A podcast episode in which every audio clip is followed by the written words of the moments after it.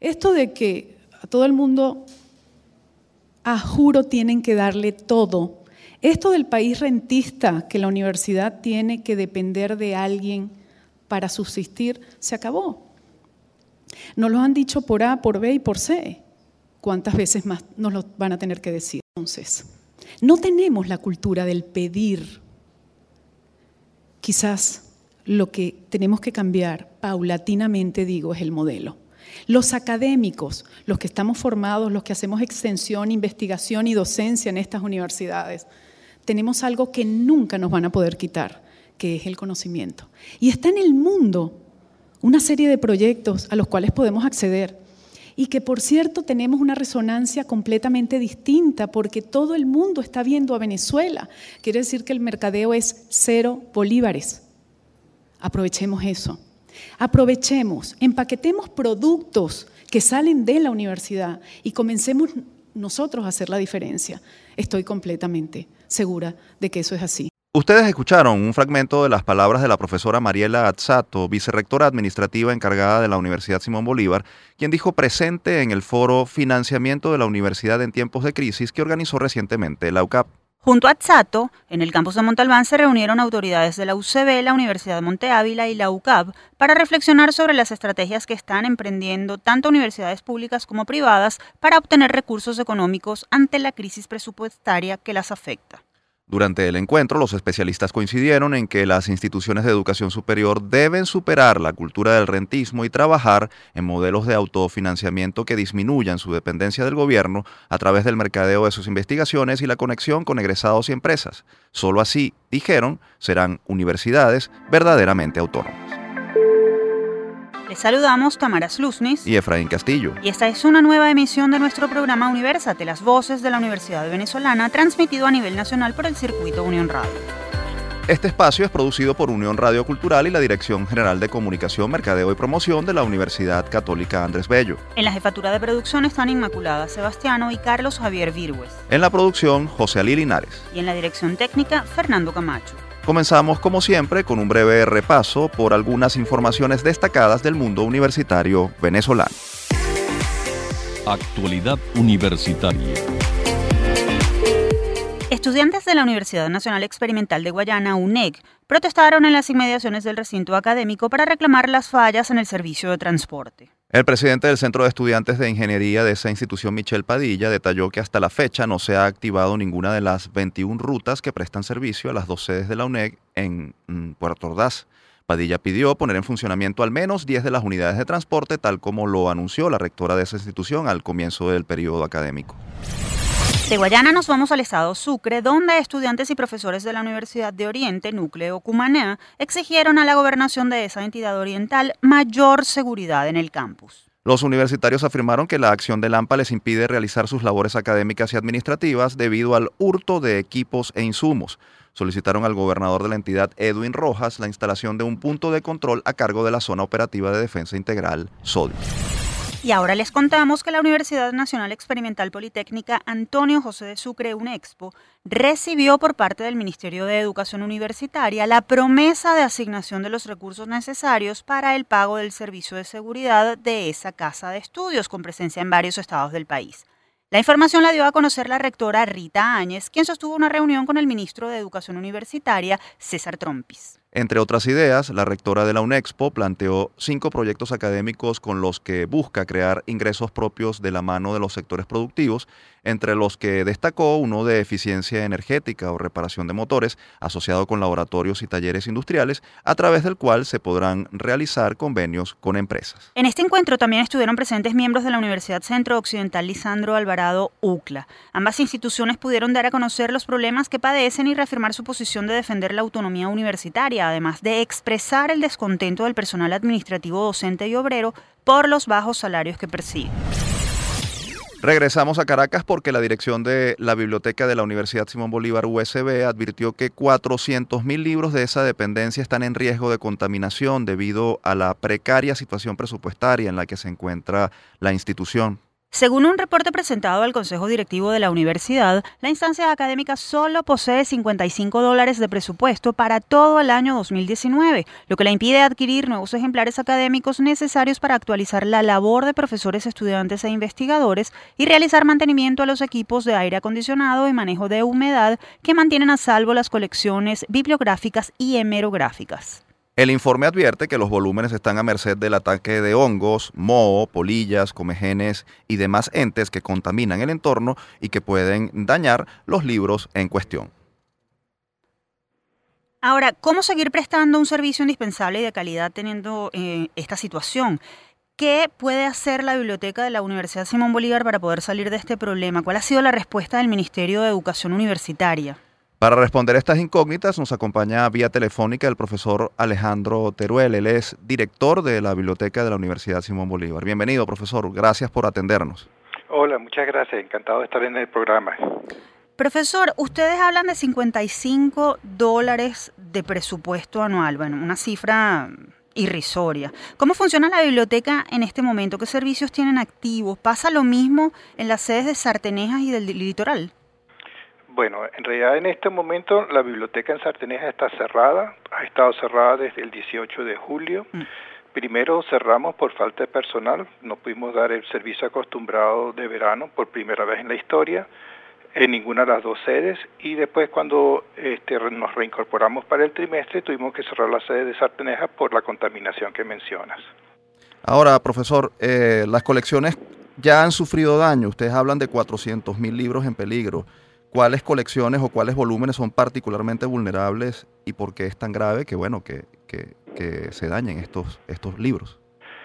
Sí, este, ya hay libros dañados, por eso tuvimos que cerrar la, biblioteca. Este, yo estimo que puede ser del orden de 10% en este momento de la colección que está dañada por contaminación y que va a haber que desincorporar, lo cual representa una pérdida patrimonial importante. Hay zonas de la biblioteca que están más contaminadas que otras, pero básicamente casi todos los ambientes de la biblioteca están en Sartenejas están contaminados y el depósito en el litoral está contaminado. ¿Cómo han hecho ustedes para atender a la población estudiantil eh, que, sin duda necesita eh, tener acceso a, estos ejemplares? ¿Cuántos estudiantes eh, se han visto afectados? Bueno, mira, Normalmente nosotros tenemos entre 60 y 70 mil visitas al trimestre por parte de estudiantes, de profesores, de empleados y visitantes de fuera de la universidad. En este momento el número de visitantes ha bajado a cero. No hay préstamos, no hay renovaciones, no hay libros por parte de la biblioteca, no pueden trabajar en el ambiente, no tenemos visitantes, sencillamente así de simple. Ahora, eh, profesor, ¿qué estrategias están implementando para poder resolver este problema? Ya sabemos que no tienen presupuesto y bueno, en julio la universidad emprendió una mm, política de captación de recursos con los egresados. ¿Esto se está eh, planteando también para, para salvar el servicio de la biblioteca o qué otras estrategias están planteando en ese sentido? Bueno, es que es muy difícil, porque fíjate, cuando hablas de 55 dólares de presupuesto para un año para la biblioteca, hay que tomar eso en relación al presupuesto operativo que debía ser, que debía ser del orden de 2 millones y medio de dólares. La mitad de los cuales para adquisición de nuevos eh, libros, las suscripciones a revistas, las suscripciones a base de datos, pero realmente la otra mitad es para mantenimiento, mantenimiento, limpieza, tecnología. Entonces, eh, con 55 dólares no podemos comprar ni un balastro. Claro. Este, y realmente, este, o sea, no hay forma. Con los egresados hemos estado en conversación, han estado ayudando, pero sencillamente los montos son demasiado elevados y las necesidades de la universidad en general son demasiado elevadas. O sea, biblioteca es uno de los grandes problemas que tiene la Universidad Simón Bolívar, pero no es el único. Suponemos que las autoridades del Ministerio de Educación Universitaria están enteradas de, la situación, no solo de, en líneas generales de lo que padece la Universidad Simón Bolívar, sino particularmente de la crítica situación que está padeciendo la biblioteca. ¿Ustedes han tenido algún contacto? Eh, ¿Se ha pronunciado de alguna manera el Ministerio de Educación Universitaria? Mire, las universidades son de los entes públicos más auditados por parte del Estado. Trimestralmente nosotros entregamos un informe de la situación de cada una de las dependencias. Yo llevo cuatro años, llevo cuatro años planteando que el presupuesto es insuficiente, llevo cuatro años indicando que la situación cada vez es más crítica. No hemos tenido ninguna respuesta por parte del Ministerio, ninguna. Ahora, eh, eh, ¿cuál es el panorama entonces? Porque de acuerdo a lo que usted nos comenta, la situación es el eh, la situación no es nada alentadora. No, realmente la situación no es alentadora. Lo que nosotros estamos haciendo es con los pocos recursos que tenemos, es decir, con dos personas de planta física estamos removiendo las alfombras, porque parte de la contaminación viene de unas seis mil, de unas 12 mil metros cuadrados de alfombra, de la cual hay que remover y eliminar seis mil metros cuadrados. Ya llevamos un mes y todavía no hemos terminado de eliminar la cantidad de alfombras que necesitamos eliminar. Después hay que limpiar, hay que aspirar. No tenemos aspiradoras. No tenemos ni una aspiradora que esté funcionando en la Universidad Simón Bolívar, cuando realmente la colección debía ser aspirada una vez por trimestre. Profesor Teruel, impactados por el, lo que nos ha contado, le queremos ceder estos últimos minutos de, de su intervención en el programa para que mm, pida ayuda para que, ¿cómo, ¿cómo lo contactan las instituciones o fundaciones o empresas que quieran poner su grano de arena para recuperar la funcionabilidad de la universidad, de la biblioteca de la Universidad Simón Bolívar? Bueno, mira, para comenzar nosotros tenemos que decir que hay, o sea, el, Estado está, el gobierno está incumpliendo con sus obligaciones constitucionales. El artículo 100 8 y el artículo 110 de la Constitución hablan de que el Estado garantizará servicios públicos de redes de biblioteca, reconocerá el interés público de los servicios de información. Nada de eso se está haciendo y eso se hace porque dice la misma Constitución son instrumentos fundamentales para el desarrollo económico, social y político del país. O sea, un una universidad del siglo XXI que no tenga biblioteca, que no tenga acceso a información, no está en el siglo XXI, no está ni siquiera en el siglo XIX. Entonces, eso por un lado. Para los que quieran ayudar, yo creo que es importante ponerse en contacto con nosotros. Este, pueden hacerlo escribiendo, por ejemplo, a bib de biblioteca bib arroba usb.be y gustosamente por ahí podemos responder. Requerimos ayuda de todo tipo, porque realmente sin apoyo financiero, sin apoyo este, en, en especies y en algunos tipos de servicios especializados, sencillamente nos veremos obligados a tener una biblioteca, una, perdón, una universidad sin biblioteca. Muchas gracias por atendernos, profesor. Escuchaban al profesor Alejandro Teruel, director de la Biblioteca de la Universidad Simón Bolívar, y ya saben, si quieren ayudar, pueden escribir al correo bib de biblioteca.usb.be. Tenemos que hacer la primera pausa en Universate, las voces de la Universidad Venezolana. Al regreso conversaremos con el profesor Nerio Naranjo, decano de la Facultad de Agronomía de la Universidad Centro Occidental Lisandro Alvarado, quien compartirá con nosotros cuál es la situación de esta dependencia educativa que atiende a cientos de estudiantes del occidente del país y también nos hará saber las acciones que están emprendiendo desde ese decanato para atender al sector agropecuario de la región en medio de la crisis. Ya regresamos.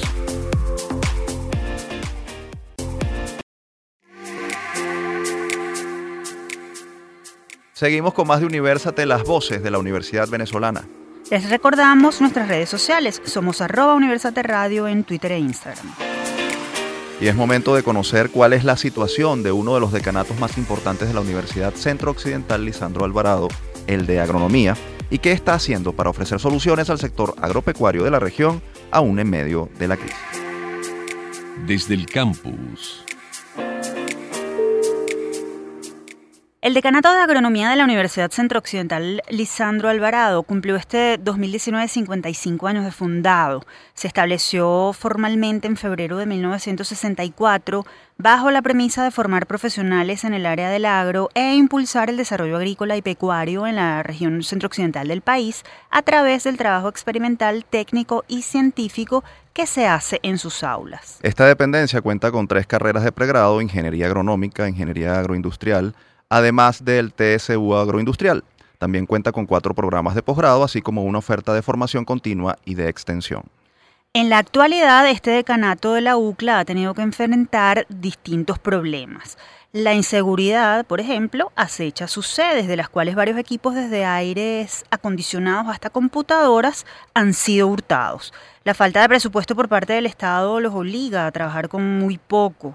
Además, está la fuga masiva de talentos que afecta el, normal desenvolvimiento de sus actividades y sus extensiones experimentales de Yaritagua y Sanare se han eh, visto invadidas. A pesar de esto, el decanato de agronomía no se detiene y a la par de la formación de alumnos está ejecutando proyectos en pro del desarrollo agroindustrial.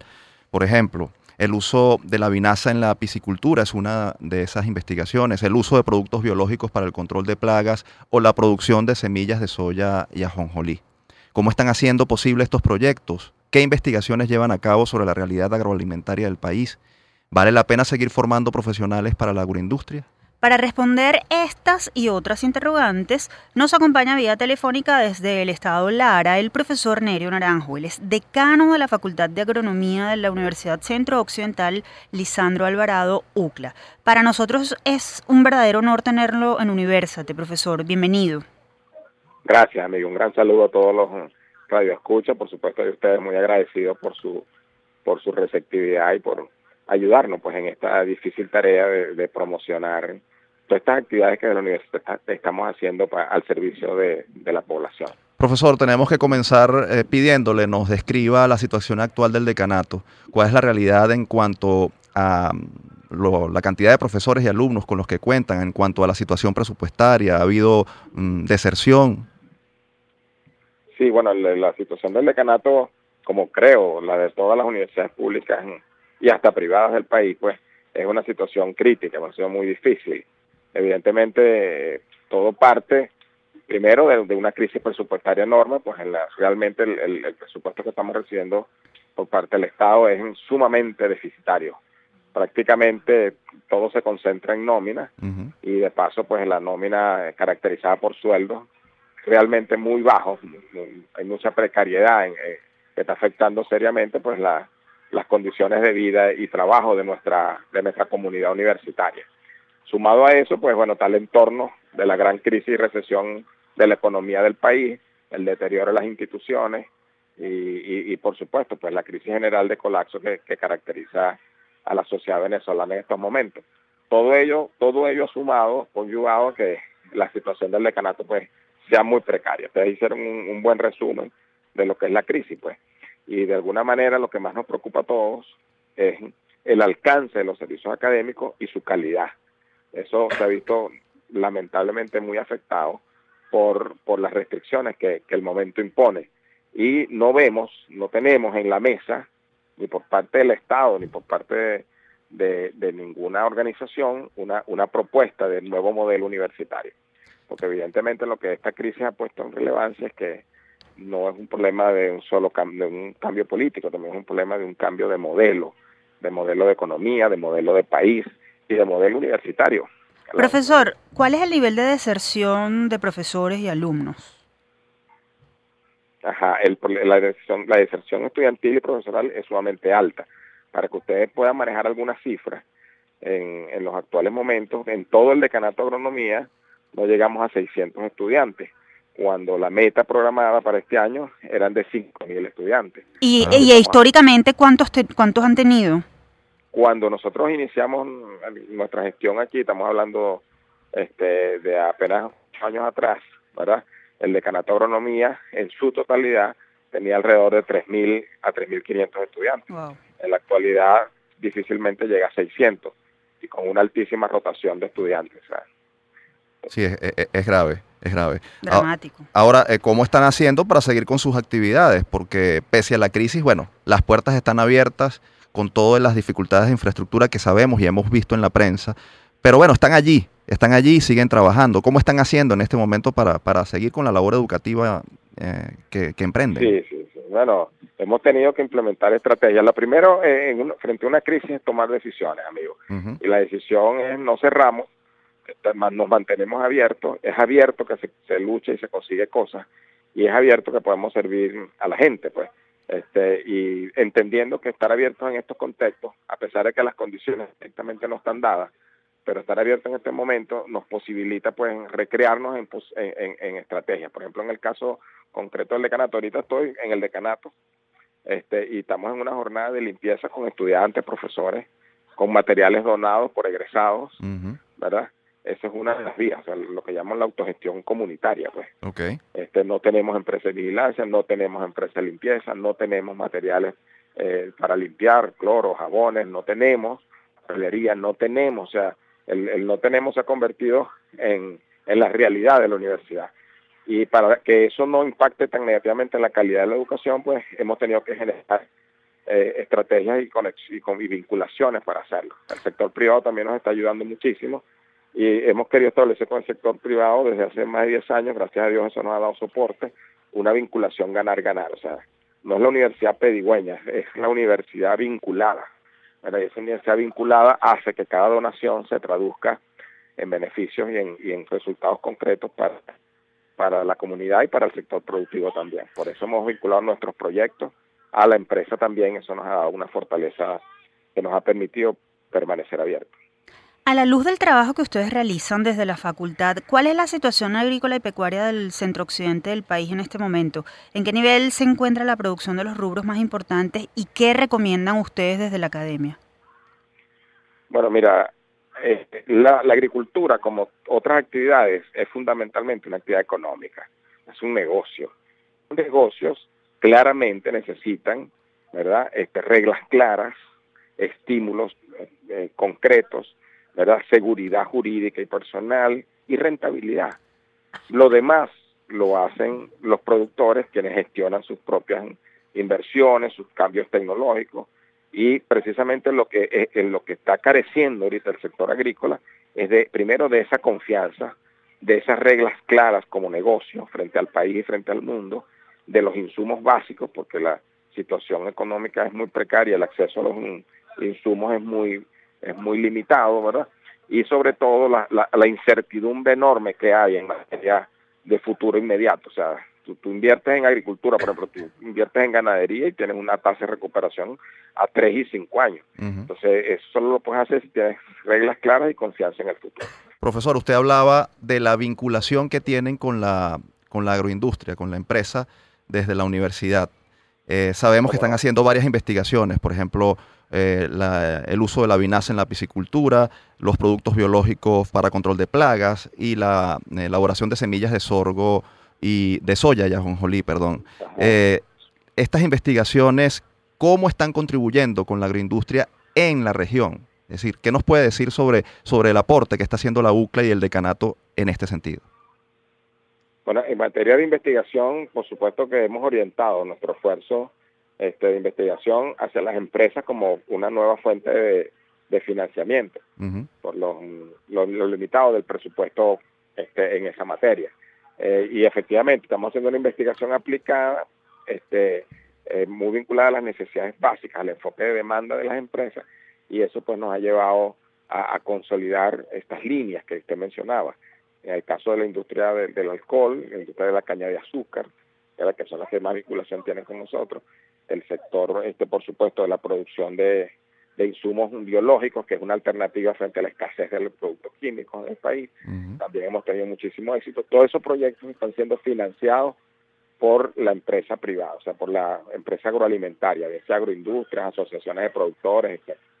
Pero tenemos también unas líneas muy fuertes en materia de extensión. Por ejemplo, somos la única universidad que está certificando competencias laborales en materia de actividad agrícola. Pues, entonces certificamos operarios de tractores, operarios de calderas en agroindustria.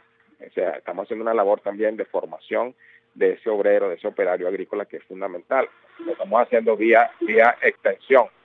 Este, tenemos también programas excelentes en materia de actualización profesional con nuestros diplomados y, y nuestro, nuestro programa de educación continua que también se mantiene con muchas restricciones, porque también la recesión afecta la capacidad que tienen las empresas de, financiar estos programas, pero que, están activos, pues.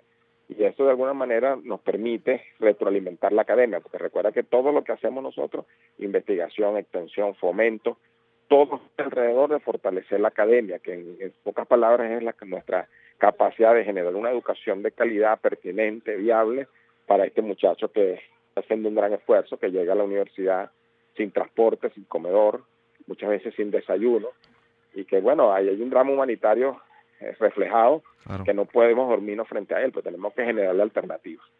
Ustedes han denunciado la invasión de sus estaciones experimentales. Cuéntenos, actualícenos información al respecto. ¿Siguen invadidas? ¿Qué tan grave está la situación?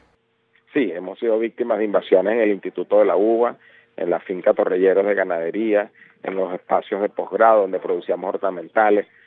Hay varios espacios universitarios productivos invadidos y hemos obtenido de los jueces, de los tribunales, las órdenes para desalojo, reconociendo los derechos de la universidad, y ha sido imposible ejecutarlo porque institucionalmente no hemos tenido respuesta para, para esos desalojos. Eso ha mermado muchísimo nuestras capacidades de generación de ingresos y de desarrollo de investigación y extensión.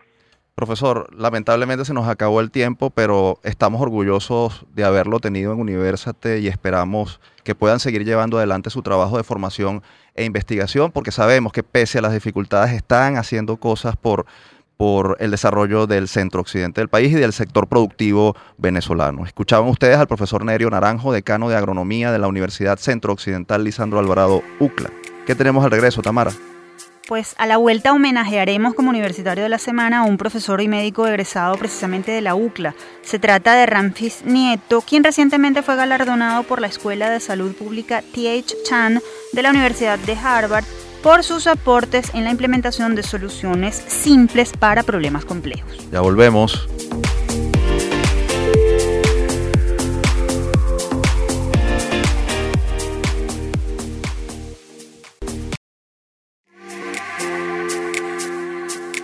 Seguimos con más de de las voces de la Universidad Venezolana y ha llegado el momento de conocer la historia de un universitario venezolano, médico para más señas y ex profesor de la UCLA, que está dando lo mejor de sí fuera de nuestras fronteras y dejando en alto a la Academia Venezolana. ¿Quieren saber de quién se trata? Entonces no pueden perderse nuestra próxima sección. El Universitario de la Semana. Recientemente el programa Bernard Loan Scholars de la Escuela de Salud Pública T.H. Chan de la Universidad de Harvard galardonó con el premio John Bogle Award al doctor Ramfis Nieto, médico venezolano egresado de la Universidad Centro Occidental Lisandro Alvarado, UCLA, y profesor titular jubilado del Decanato de Medicina de la UCLA. El doctor Nieto recibió el premio por un proyecto de atención de, a migrantes venezolanos titulado Conectando migrantes venezolanos en necesidad de atención médica con proveedores de salud a través de la telemedicina. El reconocimiento John Bogle se otorga a las innovaciones médicas o de atención sanitaria eficaces y simples que puedan ayudar a resolver problemas complejos. Entre los postulantes para esta premiación se encontraban 61 científicos de 21 países diferentes. Entre ellos se seleccionaron nueve propuestas, de las que finalmente el trabajo presentado por el galeno criollo Ramfis Nieto resultó favorecido. Para hablarnos sobre este reconocimiento y sobre el trabajo, nos acompaña desde Estados Unidos, específicamente desde la ciudad de Miami, el profesor Ramfis Nieto. Bienvenido, profesor, a Universate. Muchas gracias. ¿Cómo están? Muy agradecido por la, por la cordial invitación a compartir con ustedes. Muchas gracias a usted por acompañarnos. Coméntenos brevemente cuáles son los aspectos fundamentales de este proyecto de telemedicina para migrantes venezolanos que fue eh, reconocido por, por la TH Chan eh, eh, Escuela de Salud Pública? Bueno, la idea básicamente se trata de utilizar los recursos de telemedicina para ofrecer servicios de emergencia a los migrantes venezolanos que están saliendo sobre todo por Colombia. Y mm, se han hecho ya bastantes avances al respecto con distintas instituciones la, la idea es que una persona que va caminando, por ejemplo, una, una persona mediana edad, diabética, que en el trayecto se deshidrata y además probablemente no esté cumpliendo adecuadamente su tratamiento, eh, tenga, en, el, en caso de presentar un problema de salud, una salida rápida eh, una orientación por médicos profesionales venezolanos que le permita resolver parcialmente el problema y el mismo sistema, la idea es conectarlo con los centros de atención de persona a persona que estén en, en los distintos lugares. Eh, esto, esto se ha hecho y, se va a seguir desarrollando con colaboración de, de personas de MIT que tienen sistemas satelitales de ubicación de migrantes, tienen un proyecto bien interesante con eso. Y con el, grupo de, de, Boston que está muy interesado en que esto ocurra. Y sobre todo nosotros, que nosotros debemos tratar como científicos de ofrecer medidas de solución a, la emergencia, no solamente producir información científica, sino también eh, tratar de ayudar a las personas que lo necesitan. ¿Cuánto tiempo lleva usted preparando esta propuesta? ¿Quién o quiénes lo acompañan? ¿En qué fase se encuentra este estudio y a cuántos migrantes esperan llegar? Y además, ¿en qué países? ¿A qué países? Eh, en, realidad, el, el, el premio John Bogle se anunció hace muy poco, se anunció hace como seis semanas. Eh, la propuesta, yo, yo vengo trabajando con mi equipo de investigación que se llama EVESCAN, eso significa Estudio Venezolano de Salud Cardiometabólica. Es, como yo digo, el, el sistema de orquesta de la ciencia de Venezuela. O sea, un equipo increíble de gente. Entonces, nosotros hemos ido investigando cómo está la salud del venezolano que vive en Venezuela, en el primer estudio nacional. Ahorita estamos haciendo un seguimiento de esa corte, de, los que evaluamos hace tres años, cómo están ahorita, pero nos preocupan los migrantes, ¿no? Entonces de ahí empezó la inquietud. Pero el programa, la idea en sí es muy reciente, porque el, el programa, eh, nosotros, los Lone Scholars de Harvard, teníamos la primera reunión mundial en Tanzania, que fue hace dos semanas, y como dos semanas antes, ellos abren, dos, tres semanas antes, abren el premio, que es primera vez que se otorga, y nos dicen, bueno, a, todos los que nos íbamos a reunir, propongan una idea simple que resuelva un problema complejo. Como ya yo había este, eh, adelantado cosas, eh, lo que hice fue unir a todos los protagonistas y presenté la propuesta que ganó el premio hace un par de semanas. Es decir, que esta y la idea en sí es muy nueva, pero se venía gestando desde hace tiempo. Es decir, cuando, cuando salió la oportunidad, yo lo que hice fue poner lo que ya veníamos haciendo. Eh, ¿Cuándo esperan ponerla en práctica? ¿En, en, cuánto tiempo? ¿Cuáles serían las fases de aplicación? Yo, yo pienso que eso va a durar eh, un mínimo de seis meses más, porque eh, recuerda que todo proyecto necesita fondos, ¿no? Y la conexión de los eh, protagonistas incluye eh, los, los que puedan proveer los fondos iniciales para esto. Yo, la propuesta se hizo de una manera eh, que utópicamente podría no gastar mucho dinero, pero eh, la utopía significa que los involucrados quieran hacer una buena labor, una obra benéfica. claro. Y no siempre es así. Entonces, la idea es simple, es relativamente fácil, pero eh, una vez que tengamos todos los involucrados participando, se va a implementar. Yo pienso que va a ser en ese lapso de tiempo que, que te comento. Eh, no creo que no, no creo que tengamos resistencia. Hasta ahora las personas con las que hemos contactado, con Met Global Team, que eh, hemos contactado a MIT, hemos, hemos hecho vínculos que permitan que esto se desarrolle. Yo creo que eso se va a desarrollar. Además, y USAID está financiando algunos proyectos. Yo creo que con, con próximamente vamos a someterlo para USAID y ver si con eso arrancamos. La idea es que, eh, como tú dices, prestar, demostrar que funciona para que después entonces este, sea más sustentable.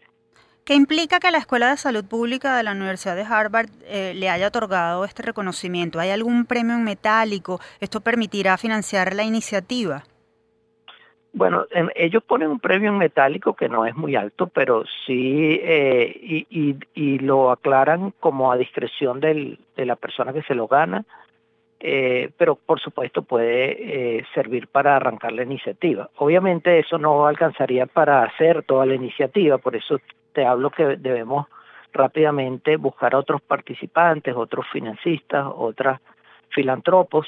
De hecho, el doctor Vogel, que es el, que lleva el nombre del premio, es un filantropo que donaba, murió hace un año, donaba prácticamente la mitad de su salario a este tipo de cosas. Entonces, eh, hay, hay formas de, de conectar eh, todo para que eso se dé. El, el, yo pienso que eso es lo que vamos a estar haciendo en estos próximos meses. Profesor, escogió particularmente el tema de la salud de los migrantes venezolanos, un tema que preocupa al mundo y a la propia eh, eh, ACNUR, que ha hablado de más de 4 millones de venezolanos que están saliendo del país. ¿Hay algo en particular que le preocupe a usted sobre la situación sanitaria de los venezolanos que emigran, los datos que manejan de acuerdo al estudio, a los estudios que ustedes han efectuado? Mira, nos preocupa, nos preocupan demasiadas cosas. Hay eh, datos que tenemos, eh, que hemos recogido últimamente, que indican que hay una vulnerabilidad de la población y más factibilidad de, enfermarse. Pues. Ahora, eh, nosotros basamos la propuesta inicial en investigar las personas con diabetes para canalizarlo en una de las de, las de las intenciones que tiene el programa en Boston, el programa de salud cardiovascular global. Sin embargo, la información que se recolecta es de todo tipo.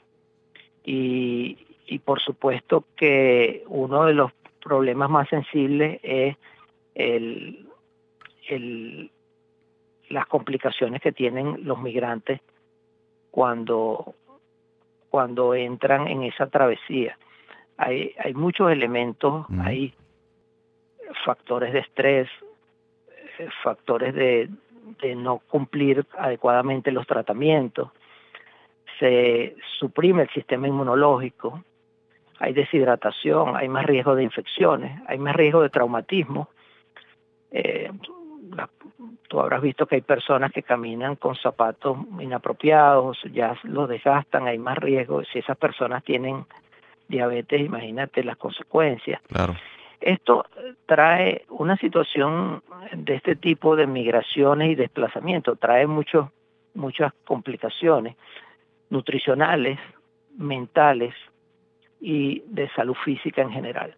Usted como profesor universitario que dedicó muchos años a la formación de profesionales en Venezuela, ¿cómo visualiza el panorama de la educación universitaria en el país en medio de la crisis? ¿Es optimista? ¿Se puede ser optimista? Yo soy súper optimista, te voy a decir una cosa, la, la gente más inteligente del planeta está en Venezuela. Disculpa que lo diga con eso, con ese orgullo tan grande, no, no lo digo por en sentido peyorativo, lo digo porque el, el, el académico o el estudiante universitario venezolano, primero, primero que se forma en la mayoría la mayoría de las veces es por vocación, porque el, el escenario que viene después de la formación no es muy bueno, sobre todo ahorita. Claro. Eh, segundo, que no antepone el dinero a su formación y hay formas todavía de tener una excelente educación en Venezuela. Yo, yo estuve 28 años en la, en la UCLA y entré a los 18 años como, como ayudante de investigación estaba recién nacido prácticamente y toda la vida he estado en el ambiente universitario y yo soy optimista, muchachos, yo soy súper optimista de que la, la formación de nuestros profesionales va a seguir siendo buena, va a seguir siendo buena de una u otra forma, porque la información ahorita está ampliamente disponible. Tú no necesitas tener la misma cantidad de profesores expertos que habían antes, que había antes, perdón, porque hay información fácilmente disponible y, yo creo que eso, una cosa puede compensar lo otro. Profesor, una pregunta indispensable para cerrar. ¿Qué pueden hacer los investigadores y docentes que están fuera del país por la Universidad Venezolana en este momento? Mira, los médicos que están fuera de, Venezuela son los que quiero conectar para que atiendan a la gente que está caminando, desplazada, emigrando. Ese, ese es eso es lo bonito de este proyecto. nos ayudamos nosotros mismos Claro, si tú vas y quieres a través de una página web cobrar 20 dólares, entonces se complica todo porque no hay sostenibilidad de esa forma, ¿no? Pero de repente si cobras dos dólares y de esos dos dólares medio dólar queda para, para los involucrados que llevan a cabo esto y eh, es decir, hay formas de ayudar. Eso en el sentido de la parte de atención médica porque, porque lo conecté de inmediato con la pregunta que me hiciste. Pero desde el punto de vista académico es eh, apalancarnos. Los grupos hay que mantenerlos, los grupos hay que expandirlos.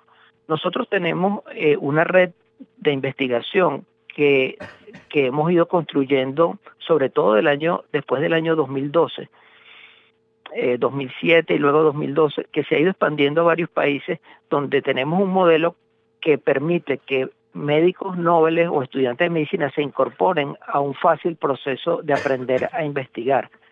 Eso los que lo toman y progresan tienen más posibilidades de que se conecten con centros donde puedan terminar de formarse o terminar de formarse dentro del país, que hay centros muy buenos para hacerlo. Doctor Nieto, muchísimas gracias por su tiempo. Mm, estamos muy orgullosos de haberlo entrevistado en Universate y lo felicitamos por su trabajo. Nos vamos a la pausa. Al regreso conversaremos sobre un tema muy serio también, una investigación elaborada por jóvenes universitarios que revela cuánto peso han perdido hombres y mujeres en los Andes venezolanos debido a la crisis humanitaria. Ya venimos.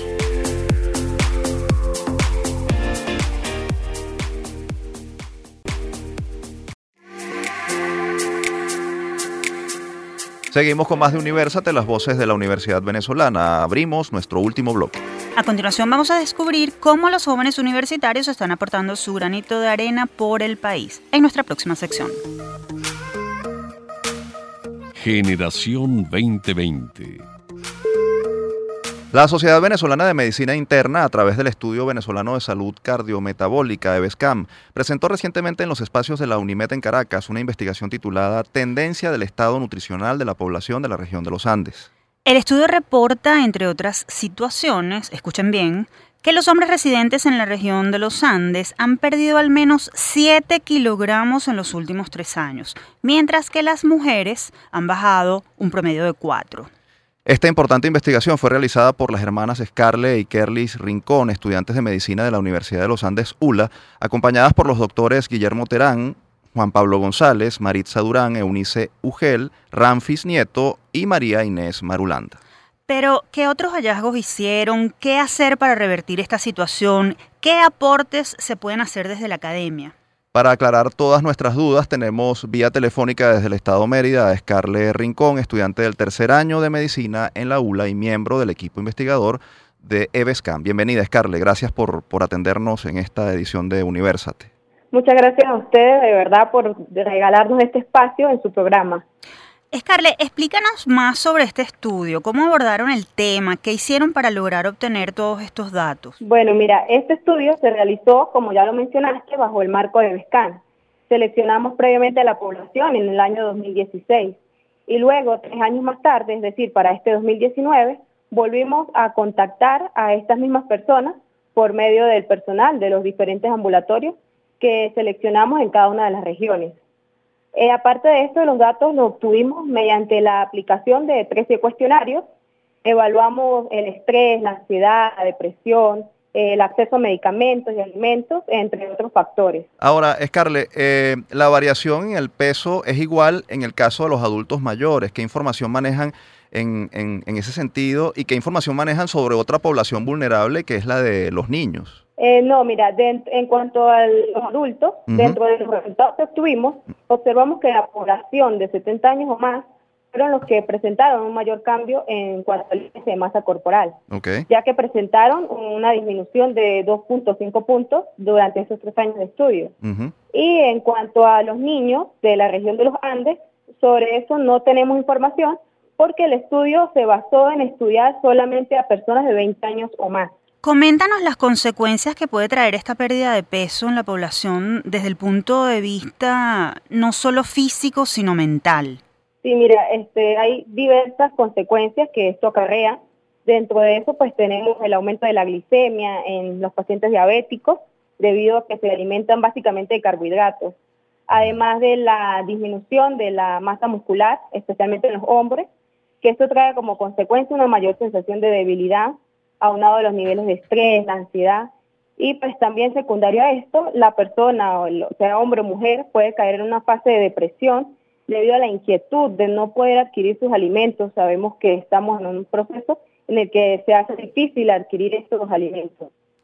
Scarlett, la investigación revela que la pérdida de peso ha sido dramática en muy corto tiempo. ¿Cómo contrarrestar esto? ¿Qué hay que hacer? ¿Y cuánto tiempo puede tomar recuperar los índices normales de peso? ¿no? ¿Hay algunas recomendaciones que ustedes hayan hecho en el estudio a partir de los resultados? Sí, mire, la causa posiblemente de esta, que está relacionado al cambio en el patrón alimentario, debido a la situación que ya sabemos que está pasando el país, la cual va más allá del objetivo de estudio. Por lo tanto, el qué hacer será medido en futuros análisis, ¿verdad? Por ahora nuestro trabajo es medir cuál es el efecto que tienen los cambios en la salud del venezolano. Y en cuanto al tiempo, pues variará de acuerdo a lo que tarde en implementar los cambios que aseguren una adecuada alimentación de las personas. Estos resultados son preliminares y en cuanto a las recomendaciones que hay que hay que seguir estudiando la influencia de dichos cambios de peso sobre la salud, porque desde ciertos puntos de vista puede ser positivo, pero el estrés y otros elementos pudieran ser perjudiciales. Escarle, ¿qué rol tuviste en el trabajo investigativo y cómo te sentiste trabajando con profesores como Ramfis Nieto, quien acaba de ser galardonado en Harvard? Eh, mi función dentro de este estudio era aplicar los cuestionarios a la población en la región de los Andes. Y en cuanto a trabajar con el profesor Ramsey Nieto, de verdad fue una experiencia enriquecedora y un verdadero honor aprender y trabajar directamente o indirectamente con esas personas que han alcanzado altos niveles de reconocimiento, ¿verdad? Eh, además, han generado un gran aporte a la investigación y también otro de sus colegas, el doctor Juan Pablo González, que ambos pues, nos han transmitido sus conocimientos y siendo de verdad enriquecedores y valiosos. ¿Tu mensaje final a otros estudiantes que siguen creyendo en hacer investigaciones desde Venezuela a pesar de la crisis? Mi mensaje sería que sigamos escalando esta pirámide de investigación, que aprovechemos el aprendizaje y la motivación que nos aportan cada uno de estos doctores o demás profesionales involucrados en este campo de la investigación y además poder aportar ese granito de arena a nuestro país que tanto lo necesitan. Bueno, Scarlett, estamos súper orgullosos por tu participación y la de tu hermana y la de todo el equipo que estuvo involucrado con este tipo de iniciativas que sin duda aportan muchísimo al desarrollo del país. Escuchaban a Scarlett Rincón, estudiante del tercer año de medicina en la ULA y miembro del equipo investigador del Estudio Venezolano de Salud Cardiometabólica EVESCAM, quien presentó resultados de una investigación sobre el dramático estado nutricional de los hombres y mujeres de los Andes. Momento de despedirnos, Tamara, pero antes compartimos nuestra acostumbrada frase, esta vez a propósito de la conmemoración el pasado 28 de octubre del Día del Ingeniero. Los problemas del desarrollo sustentable se aprecian y valoran en las democracias de mejor calidad, donde la gente interviene y participa sobre los problemas que pueden afectar su vida futura. La reflexión pertenece al distinguido Arnoldo José Gabaldón, ingeniero civil egresado de la UCAP, primer ministro de Ambiente de Venezuela y profesor fundador de la Cátedra de Ecología, Ambiente y Sustentabilidad de la Universidad Católica Andrés Bello. Este insigne venezolano logró durante su gestión como ministro de Obras Públicas y posteriormente como ministro de Ambiente la aplicación de estrategias que permitieran una administración eficiente de los recursos, haciendo de sus proyectos algo sustentable. Aprovechamos esta oportunidad para felicitar a todos los ingenieros en su día. Ellos son garantes de la construcción y modernización de nuestro país. Ahora sí nos despedimos. Les recordamos que este espacio fue producido por Unión Radio Cultural y la Dirección General de Comunicación, Mercadeo y Promoción de la Universidad Católica Andrés Bello. En la jefatura de producción estuvieron Inmaculada Sebastiano y Carlos Javier Virgüe. En la producción, José Ali Linares. En la dirección técnica, Fernando Camacho. Y en la conducción, quien les habla, Tamara Sluznis. Y quien les saluda y despide, Efraín Castillo. Hasta la próxima.